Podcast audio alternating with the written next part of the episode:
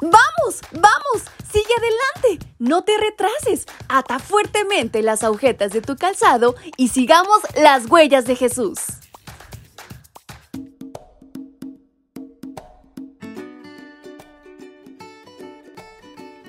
Buenos días mis pequeños y grandes, ¿cómo amanecieron? Es un placer enorme para mí poderles acompañar nuevamente en su devocional para menores y adolescentes esta mañana. Su amiga Fabi está con ustedes y quiere recordarles lo valioso que son para nuestro Dios porque no es casualidad que escuchen este audio. Dios tiene un propósito grandísimo para sus vidas, así que hoy aprovechemos esa gran oportunidad. Qué mejor aprovecharla que conociendo de su palabra y compartiéndola a aquellos que no la conocen. Y en este 3 de febrero, nuestra reflexión lleva por título Isaac.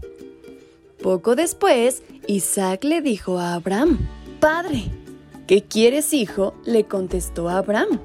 Mira, dijo Isaac, tenemos la leña y el fuego, pero ¿dónde está el cordero para el holocausto? Libro de Génesis capítulo 22, versículo 7. Obedecer es importante puede significar la diferencia entre la vida y la muerte. Por ejemplo, cuando tengas la edad de conducir un coche, si aprendes a obedecer las leyes de tránsito, te evitarás accidentes. Más importante aún es que lo obedezcas. Si tienes padres que aman a Dios, entonces la manera que obedeces a Dios es cuando los obedeces a ellos. Isaac era obediente a sus padres, incluso cuando era un adolescente de 13 o 14 años. Entonces Dios le pidió a su padre que subiera a una montaña para que lo sacrificara. Abraham obedeció. Caminó junto a su hijo y dos siervos durante tres días hasta llegar al sitio indicado. Durante ese trayecto, Abraham no le dijo nada a su hijo de la extraña orden divina. Hasta que llegaron a la cumbre de la montaña, Isaac supo que él era la ofrenda. En ese momento, Abraham tenía 114 años, mientras que Isaac era un jovencito y tenía toda la fuerza para salir corriendo y huir.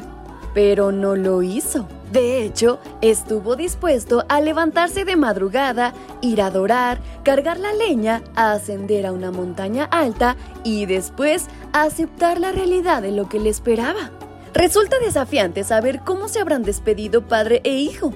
Además, visualizar la escena de cómo Isaac ayudó a su padre a buscar las piedras para el altar y juntos erigirlo.